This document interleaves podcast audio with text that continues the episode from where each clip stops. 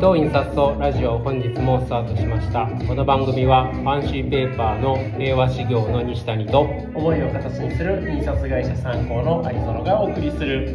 紙と印刷とデザインにまつわるさまざまな話をゆるゆると語る番組です。今日なんかいい感じじゃないですか？いいかもしれない。ギリギリまうでん。全然違う話してた方がいいのかもしれないですね。そうです緊ね張しなくてね、まあでもね有園さんが思ってる以上にこの出だしは私の中で肝心で今日はうまく言えたなと思ってるんです。うんですよねなんかね、ちょっといやうまく言おうと日々頑張ってるんです。いやあのいつも有園さんもラジオ終わった後、はい。何かしら聞かれるでしょ聞きますね。聞き直すというか。はい私も聞くんですけど、やっぱね有園さんのような滑舌というか通る声 いずれは出したいなと思って。逆に自分で聞いてるとうん。声うるさいなって思って聞いてますけどね、まあでも意識をすることでうん。多少は変えれるんじゃないかなとは思ってるんですけど。じゃあちょっと年末年始でね発声練習に励んでいただいて。いやでもちょっとそうしようかな本当に、うん。あなんか西谷さん声良くないですめちゃくちゃ響くようになりましたねみたいな。ないやでも今もこもってるんですよ。もう2年間ずっとこの会話してますよねなんかうね。ーん。ねえいい加減ちょっと変えたいですね最初の出足をね。ということで、はい。もうねいよいよもうあっという間に年末で実は今日がうん。今年の最終回なんですよ、来週は来週で28日なのでもう仕事納めなので。大体28仕事納めが多いですよね、はい。ちょっと早くて27っていうところもあるんですまあ、参考は29なんであ私一人だけでやってもいいんですけど、はいはい。それもちょっと寂しいのうで、ん。まあ今日が年末最終日ということで、はい。なので今日はあのテーマは、はい。ラジオとともに2022年を振り返る。いやー振り返りたいですね、まあ紙と印刷とラジオ版の行く年来る年っていそうですね。まあ少し早いとはいえ、はい。うん、どんな年だったかってことですよね、でちょっとその辺から見ていきましょうか。うん。であの、まあ、2022年どんな1年だったかということでラジオとともにちょっとざっと事実を振り返っていくと、はい。えっ、とまん延防止法なんとか措置、うん。ままん防マンボウね。が出されたのが1月9日からで、まあ、そのタイミングで、えー2022年のラジオがスタートしました。確かね忘年会ができたんですよなんとなくやってもいい空気ででた、うん。であのまあなんでしょうね。忘年会久々にやるんで、結構予定がもう年末埋まってしまってそうですね。でいやもうちょっとさすがにもうほぼ埋まってうん。さすがに24日やるわけにもいかないし12月のね。じゃあもう1月にしましょうとかって言ってたら、うんうんうん。もうできなくなったんです。そうですよね。覚えてます。あ今コメントで西谷さんの声も聞きやすいですよってことで誰ですか優しい優しいコメントを滝米さんからいただきましたけど。ありがとうございます。でそんなはい声の聞きやすくなった西谷さんが、はい。えーと3月に、えー家族全員で感染するも、えー無症状でラジオは80回81回82回と遠隔で出演とそうでしたでね81回でこれ何が起きたかちょっとみんな思い出せないんですけど、うん。ディレクター軽視も遠隔ということで私が一人で、うん。えー、とここから音楽を流し一人でオープニングトークをし一、人で、えー、とエンディングを流しという形で放送して。そう。まあだでからあれは大変だったとかって言ってるんですけど大変だったのは多分アリゾナさんで。私は家から。大変だった。家からやってたんで若干責任感が薄まるんですよ。なんかねちょっとぼーっとしてたりとかしてね リアクション返ってこなかったあれは多分ねコロナでねちょっとぼーっとしてた無症状言ってたやん。で、えーとうん。3月21日にまん延防止措置が解除され、うん。その後も感染者数の増減の波はあるものの徐々に日常の慌ただしさが戻ってくる中ラジオは継続と。うん。本当になんか今年は慌ただしかった。ねで2月にまあちょっと前後しますけどね。2月にロシアがウクライナに侵攻して、うん。えー、と原油高円安によるマイナ、えー、と紙とか印刷へのまあ悪影響が出始めて。そうでしたね。でそんな中で3月8日のラジオで、えーと「紙と印刷と原油高」というテーマで、えーと放送しましたけれどもうん。こちらがですね視聴者数が、えーと800人を超えてうん。今年の一番のいやこれはねまあ一応時事ネタっていうのは常にこう、ね、意識はしますけど、こんなに増えたのはなぜでしょうね？これはですね実は紙と印刷と原,、えー、と紙原油高って検索をしていただくとですね、はい。参考のこのページが Google 検索2位にヒットするんですね。今もそうなんです今もそうおお原油高紙で検索すると実は日経新聞よりも上に来るんですよ。ーうんそれはし視聴者数の伸びに影響してそうですね。してますね。そこから、えー、と参考のブログページを経由して、えー、とラジオに来ていただいてっていう方がすごく多くて、うん。まあ、それがこの800にだいぶ影響してるのかなと思いますけどね。そうですね。これ過去最今年の最高。今年の最高ですね。過去はほら一人さ、あのー、なんていうの？ね持てるメディア力をフルに活用しうて、んおかしな。えげつないことをした人がいるじゃないですか。そうですね。某コスモテックさんが。某コスモテックさんがね。うん。プレスリリースまで流すかっていう。まあ、であれを除けばあれを除けば多分1位じゃないですかね。すごいですね。うん。で7月に火曜日から水曜日に引っ越しをしまして、はい。8月10日に祝100回うん。でちょうど1周年の時は、えー、と平和事業のね清家社長に登場いとあのご出演いただいてそうですね。お話を伺いましたけれども、まあ、一周えー、と祝100回の時は3人で改めて紙と印刷とラジオを振り返ると。これちなみに3人で結構揉めはしなかったんですけど、はい。誰ゲストに呼ぶってギリギリまで悩みましたよ悩んね、でもう3人でやろうってうん。いう形になりましたね。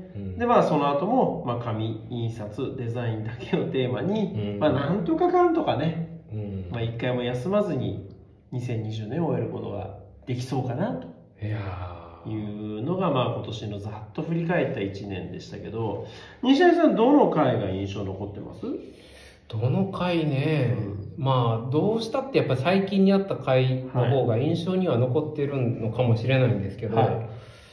あのこれは実際にあった話を多分参考さんとか加藤さんと有園さんの前であの話したところがきっかけでテーマになったんですけそうどですね。まあまああるとある愚痴からね。そうですね。愚痴というかちょっとどういうことであの意思疎通ができないんだろうって話で、まあ回数で言うと第105回105回。印刷の営業という仕事っていうテーマだったんですけど、要は、えーとまあ、私はデザイナーさんじゃないですけど、まあ、作る側発注する側の、まあ、こんなものを作りたいんですとかこういうことしたいんですっていう要望に対する答えが全然よくわからない答えが返ってくるっていうことがあったもんですきない理由が全て返ってくるっていうね。そうですね、はい。まあしかもできないって言ってくれたらまだわかるんですけど、うんうん。できませんじゃなく答えだけが返ってくるというかあの理由だけが返ってくるので、うん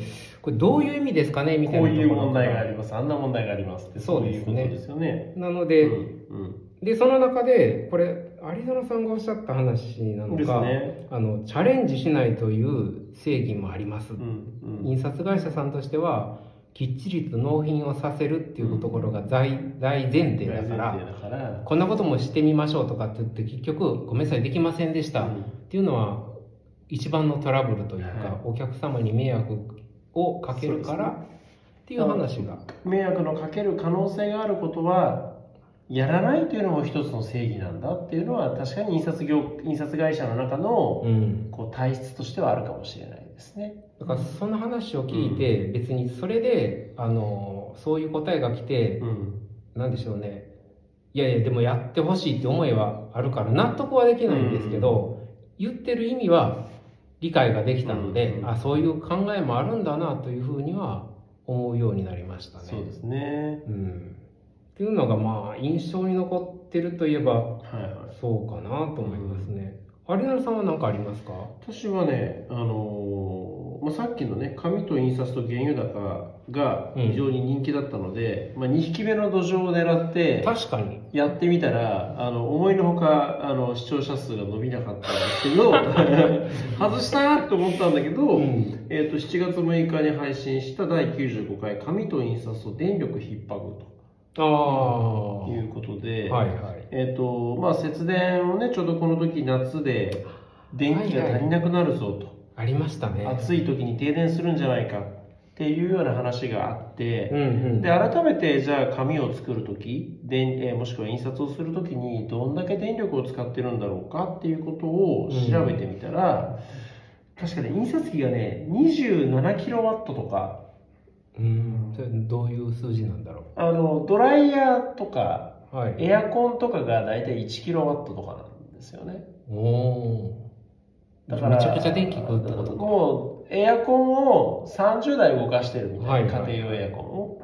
それだけで印刷機1台分なのでうん。それが2台を分回ってる。うんうん。っていうともうそれでもう50キロワットとか。違う私に今頭の中でエアコン60台回ってるそうイメージそうそうそうそうそうその状況でそのき仕事をしながらね節電をするっていうことの難しさとかはいそのね、例えばちょっと毛ごと一本消して暗くしてとかっていうことではもう焼け石に水みたいな話実際やってるところもありますけどね。でもね色が見れなかったら元も子もなくなっちゃうし。っていうことでうわ改めて こんだけ電気使ってんだなと。うん。でこれだけそのまあ言ってみればその電気を作るためにね CO2 も出るわけで、はい。えーやっぱりこれだけ環境に負荷をかけながら仕事をしているんだなっていうことを改めてそのまあ元々きっかけは電力の話でしたけどそうですね。それをにをなんか実感したのがこの回でしたかね。うんまあ伸びなかったですけどねうん。視聴者数は。視聴者数は伸びなかったんですけどうん。でちなみにあの事前に聞いてみたらあのディレクター K 氏はですねはい。2月1日配信の第74回バレンタインパッケージ特集とこれも毎年のね定番になりつつありますけれどもそうですね。大成式の佐々木さんにお越しいただいて、はいはい。今年のバレンタイン売り場で気になったパッケージをそう。取り上げて。あれはねでもまあそれはあれでえー、と確か2月14日の前,、前週はい。にこのラジオやったんですけど、うんうん。その前におっさん2人が あの女性に混じって、うん。バレンタインの催事場で箱を探して買うっていうこれはこれでなかなかの鍛錬が必要なんですよね、しかも1周目は全部紙を触って、うん、手触ってじゃないですか確かめて1周目は、まあ、全部まず遠目に怪しげなものを見怪しげてなものを見て。2周目で触る触って、うん。で3周目で買うそうですね。とでそれを持ってきてバラで西谷さんはその紙を見てたけれどもそうですね。ディレクター K 氏はどうやって作ってるんだということで、その場でバラし始めてうん。バラバラにしてこうやって作ってるのか。まあまあ一種のなんていうんですかねあの加藤さんのあれは鉄板ネタじゃないですけ鉄ど板ネタですね、うん。はい。技ですからね、はい。芸か。芸ですからね、まあ、この前ねうちの会社でちょっとまあ、まあ、宴会的なことをやって。はい。で、えーとまあ、加藤さんちょっとゲストで来ていただいて。はい。でまあ会社だったんであのお弁当を皆さんにご用意したんですうよ、ん。ちょっといいお弁当で。はい。弁当箱がまあ綺麗な箱だ紙箱だったんです、はいはい。もう食べる前にバラしてましたからね箱ね。いやそれが確か SNS で上がってて。そうそうそうそういや私その時に本当にこれはもうあの伝統芸能のあの落語家さんの芸じゃないですけど 型型をしっかり守ってるうんそうそうそうそう。ディレクター形式に本当にちょっとね、もうちょっとなんかね尊敬の念をねあでもやっぱり加藤さんはうんこのバレンタインパッケージ特集、で今またコメントいただきましたけど、まあ、多分これバレンタイン売り場で50超えのおっちゃんですが現地逃亡してしまいました。ぜひ来年はね ぜひ逃亡せずにですね女子をかき分けてパッケージを手にしてほしいなと、ちなみに1個、大成式の佐々木さん情報ですけど、はいなんだかんだで去年、はい。一昨年はコロナの影響を受けて催事場の人もなかなか少なかったんです。ですね。でもうすでにかなりもうチェックされてるんですけど、はい。今年も、えー、とバレンタインの2月14日はどうも平日らしいので、うんうん。これはあのバレンタイン業界にとってはかなりプラスの情報らしくて、なるほど。はい、なので今年は相当各社さん力が入っているはずだということで今年のパッケージネタもかなり期待がされるはずです。これ平和事業さんとしても負けられない戦いになるわけですね。まあもう終わってるはずですけどね。あもう終わってんのかな、うん。そっかパッケージ計画はもう終わっていて。そうですね。なんですけど多分今年のネタは、まあ、前回以上にもしかしたら面白い変わったうん。紙とか加工がされたものがあるかもしれないのそうですね。またこのね来年もこれはややりましょうか。やらなきゃいけないですね、ちょっと体制式の佐々木さんが出ていただければね。うん、多分来るなっつっても来るでしょうけどね。前回呼んでないのに来ましたからね。いやーありがたかったな。まあ今ねちょっとね、うん。あの体制式の佐々木さんの話も出ましたけれども、はい。ゲスト会っていうことで言うと、はい。印象に残ってる会って西谷さんいかがですか？今年はえーっ10と名かな？あ9かな。旧鈴木さん、国分さん、橋爪さん、渡辺さん、えー、ネビュラさん、で中翔さん、関さん、久保田さん、安藤さん、9名。9名ですね、まあねいやこれはね本当に自分で言うのもなんですけど、うん。結構幅広い層で、本当にそうですね。でなんていうんですかねこう予定調和でないところでい。い面白い話が聞けたなと思って本当にゲストの方々には感謝してるんですけどあのまあ印象に残ってるというよりはこれがきっかけで、はい。もしかしたら来年以降も、あー。あの一緒にうんうん。何か企画ができるんじゃないかなってことで言うと、はい。えっ、と第92回、はい。まあ、これも異業種といえば異業種ですよね。そうですね。株式会社ネビュラエンタープライズさんのえっ、とテーマがごめんなさいちょっと忘れたんですけど。おちらしさん。おちらしさんをテーマにした話これね、ぜひ聞いてくださってる方は、ぜひ登録をしていただきたいなと思うんですけど、美術展とか、うん。ミュージカルとか、舞台ですね。舞台。はい。のチラシを自宅に郵送してくれる、はい。それを無料で郵送してくれるっていうサービスなんですよね。で、まあ、このラジオがきっかけで、おちらしさんラジオにも我々は出させていただいて、そうですね。で実際あの現地のそのチラチラシを封入してる作業なんかを見させてもらいましたけれども、はい。我々がこう印刷をする時ってやっぱり1万枚とかうん。何百万何千枚っていう単位で仕事をしているからはい。1枚1枚っていう感覚はあんまりないんですようんね、だからもうやれやれで出てしまえばバッとこう捨てちゃうし、うん。でもネビュラさんにとってはその団体さんからお預かりしている商品なんですよそうですね。うん。だからななんだろうあの調和液って言えばいいのかな？はい。調和液なん調和液でいいのかな、超愛機ですね。の使い方を見ても、うん。こんなにゆっくりとうん丁寧うんに間違えられない間違いを起こさないように作業するってうん。同じ機械を使いながら全然違う仕事だなっていうのがそういう視点で。すごく印象的でした。ああ全然違う視点でじゃあうん捉えられて、私は単純にうん。チラシってもうチラシって感じあるじゃないですか、うんうんうん。もう情報媒体でうん。一番シンプルででもまあある種オワコン的なね、に印象って世の中ではあると思うんですけど。うんでもこれ多分一周回って、うん。手元に届くうん。ものっていうところでいくと可能性として一周回ってこれはまた出てくるかもしれない、いやーですね。うん。実際これあの参考のツイッターで勝手におちらしさんっていうのを時々やってるんですされてますね。でまあ実際おちらしさんで届いたチラシでこれは面白いぞっていうのを、あの演目がどうこうじゃなくて、はいはい。印刷が面白いぞっていうのを勝手に取り上げてるんですけど、うん。結構やっぱ凝ったチラシがいねやありますね。あって。うん。だからこれはまあちょっとまだ全然何の確定情報でもないんですけど、来年本当にこのネビュラエンタープライズさんとうん。チラシをテーマにした企画なんかも、うんなんかそれこそね参考さんの印刷と含めて、ねまあ、加藤さんのところの抜きまでできるかどうかは わからないですけど まあなんかせっかくだったらこれは一緒にねやりたいなっていうふうに思って、まああのちょっと異業種っていうところもあって、まあ強いて一個もして選ぶとしたらここかな。なるほど。パリドナさんはどうですか？あのまあ本当にねこの9名の方皆さんがあまりにも個性的すぎて非常に選びづらいんですが、うん。私はあの関デザインラボの関さんうん。ですかね、まあ、関さん。その女性で、えーとまあ、とある大手家電メーカーにプロダクトデザイナーとして就職をして、はい。でも、えー、と就職をした初日にえこの会社で母親になって働き続けてる人がデザイナーとしては一人もいないの、っていうことを見てもう絶対に独立しよううん。って入社したその日に決めておっしゃってましたね。で入社、えー、と退職するまでの約10年間の間うにん。着々着と独立に向けた準備を進めいやーすごかっもう最たるものがたうん。その、まあ、遠距離恋愛で旦那さんが別のところにいると。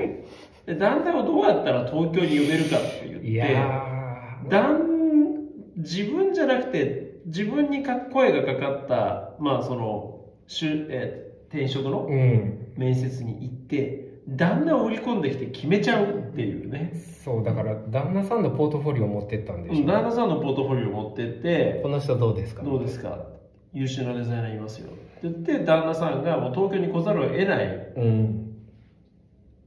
状況を作るでどないやねんそれっていうね、いやーだから本当うん。ちゃっかりっていうところがね自分にはないもんだしうん。実は私もねあのさっきネビュラさんがって話したんですけど、関さんのもねかなり印象深かったです こねれ強烈でしたよ。うん。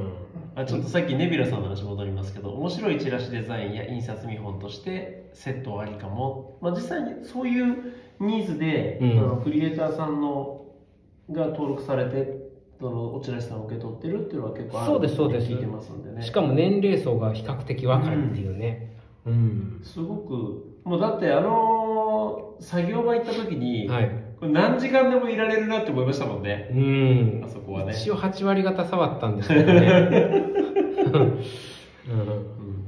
本当このね関さんのそのなんていうかなデザイナーとしてうん。どうやってこう計画なんていうかなこうビジネスを成り立たせていくかとか、うん。その家庭として安心して生活していくためにどうしていくかっていう考え方はすごく参考になりましたね。うん。うん。あとはえっ、と中小志向さんのフライデフライデーー、ね、でもあれあれって言ったらいいのかあれですけど、うんフライデーの記者からはい。ちゃんと今の仕事と全部つながってはいるんですよね。そうですね。まあ、中条志向さんってカレンダーとかね、えっ、とリング閉じリンのねグ閉じ、紙を、あのープラスチックを使わないリング製本だったりとか、うん。えーホチキスの針を使わない紙で綴じる中綴じだったりはいはい。紙製ホッチキスですね、まあ、そういった変わった製本を得意とする、えー会社さんで、うん、でも、えー、もともとは FRIDAY の記者だった。と。バイクのね、バイクで追っかけて、うスクープ写真を撮る。ん、ね。えまさか。まさかそそういうことがきっかけででも製本会社さんを継がれるって継がいうね。れるってことにね。あの後私全然面白くなかったんですよ。アフターラジオでラジオ終わった後、うん。みんな車の話ああ、してそうですね。たラジオえバイクか？バイクと車の話しかしてないですね。何もわからない これでも結構これき聞いてくださってる方には知らない世界でこのアフターラジオは最高に楽しいんですよね。うん。まあ下手すりゃね11ね電車なくなるぐらいまでね。まあ、ちょうどね、まあ、コロナであんまり外でも大きい声じゃ言えないですけど外で飲めないうん。時にちょっと一杯やっていきましょうか。そうですね。つってここでねあのビールをプシュッとやりながら、あの実際ねあの毎日カレンダーを一年中作ってらっしゃるあの橋爪さんはたまたまその日にあの理学療法士の方がねああいらっしゃい遊ましたびに来てねてうん、体があまりにも不健康だっていう。う、ん、あれね。これデザイナーさんあるあるですよね。一日中座ってるお仕事だから。いやーパソコンの前でね。腰痛だったりとかね、なんかまあラジオの後のうん。なんでしょうね。ちょっとした交流会みたいなの。も、はいゲストトークならではでしたね、うんまあ、これはまた今後も続けていきたいですけどねそうですね、まあ、本当ねこんな人の話聞きたいよなんていうのもあったらぜひ皆さんからもそうですねお寄せいただければなと。うん、わりかし本当に幅広めに、うんあの、お呼びして来ていただいてますからね。また1月も結構これ深い話になるかなと。いや、これは本当に、それこそ完全なる異業種というか、真逆の業種業界じゃないですか。でもまあ、ああまあまあそうですね。業種業界だけで業種としては全然真逆で、しかも、うん。デザイナーの人がデザインをしないお仕事をするうん。っていうね、すごく面白いケースになるんじゃないかなと思ってて、ちょっと1月入って早々にまたはいご案内できるとはそうですね思います。ちょっと専門的な話になりすぎて聞いてくださる方を置いてってしまわないように注意しなきゃいけないなと思ってるんですけど、うん。そこはね、気をつけていかないとダメですね。まあ、そんな、ことですけどね。なんとかかんとか、ね2020年を終えるとし、してて、来年どうします？そろそろやめる？うーん、まあね、どうしていくか、まあ、うんぼちぼちやっていくしかないんでしょうけど、とりあえず、目標は立てたいですよね。立てたいですね。うん目標工場見学行きたい。製紙工場。できてないですからね。ん。でも、もうそろそろできそうですね。これは行きたいですよ。ん？ということは、あれです、うんまあ、私たち3人プラス、うんまあ、ど、うんなんだろうな、えー、募集して、そうそう、聞いてくださってる方にも、先着順とかなるかもしれないですけど、うん。で、実際紙を作ってるところをね、うん。うん。そう楽しみだけど置いてかれないように頑張る。ついてきてくださいね。まあ、これでも一番行きたいのはディレクター形式なんでしょうけど、そうですね。まあ、ディレクター経営者は一年中工場見学してたい人だから、なので、まあじゃあ、来年の目標は、うん。まあ私はじゃあ工場見学を企画できるように、はい。ちょっと頑張りたいと思います。でそれに限らず、んそのやっぱりねこうやってあの聞いてくださってる方にはいお会いできる機会をね、なんかずっとまあコロナでうんその直接のイベントとかができないっていうことで始まったラジオですけど、うん。ぜひなんかねこれをきっかけに逆にどうすればいいんだろう。公開ラジオ。公開ラジオとか、うんまあでもほらそのねあの工場見学の時にご一緒するとか、はいはい。あとはそのネビュラさんとね何かイベントができるみたいな時に、あのギャラリートークみたいな形でやるとか、そうそう出張申請してくださいちゃんと 静岡ですからね製紙工場はねそうですね。がねうん。富士川周辺の水の豊かなところで見学に行くことになると思うのでぜひ。西田さん個人としては？個人？うん。個人か。個人なあまあ、ちょっとだから、時系列の話で、うんうん。私8月から懸垂始めたんですよ。うんうんとある事情で。とある事情でね、体重うがん1.5キロ増えちゃって、あの、オーダーシャツがもうほぼ入らないような状況なぐらい 大きくなってしまったんですけど、その目指してる理由っていうのは、はえっと、なんだ、マッスルアップっていう技があるんですね。はい。まあ、技とも呼べないっていう人もいるんですけど、マッスルアップをとりあえず、あの、目標にするのと、あの、まあ、今年も結局狂ったようになんだかんだ走ったんですけど、寝る間も削って。うんうんこれはちょっとさすがにもう抑えようと思います。って同じことを先昨年も言ってた気がするんですけでど、ね、も昨年はより1100キロ落としました。でも5500キロでしょまあ、いいっちゃいそうですね。うんまあ、個人の目標なのかな？マッスルアップ。はい、はい。じゃあそれを目指して来年は頑張っていきたいと思さん一個言ってください。もう時間がないわないか。まあ次回ね、はい年明け1月11日ということおで、お。はい、しばらく、しばらくはい。間空きますけれども、うんまた楽忘れずにしくなりそうだな。はい、行っていただければなということで今年も1年お聞きくださりましてありがとうございましたありがとうございました。えー、ということで、えー、この番組はでしょこの番組は、ファンシーペーパーの平和修行の西谷と、思いを形にする印刷会社参考のアニソノがお送りしましたでは、次は1月11日まで、また来年って感じですかねなんだ、良いお年を。良いお年を良いお年を。ありがとうございましたありがとうございました。なん急に飛んだの 油断しまくったな。あ焦った。めっちゃ焦ってた。あ油断した。最後油断した。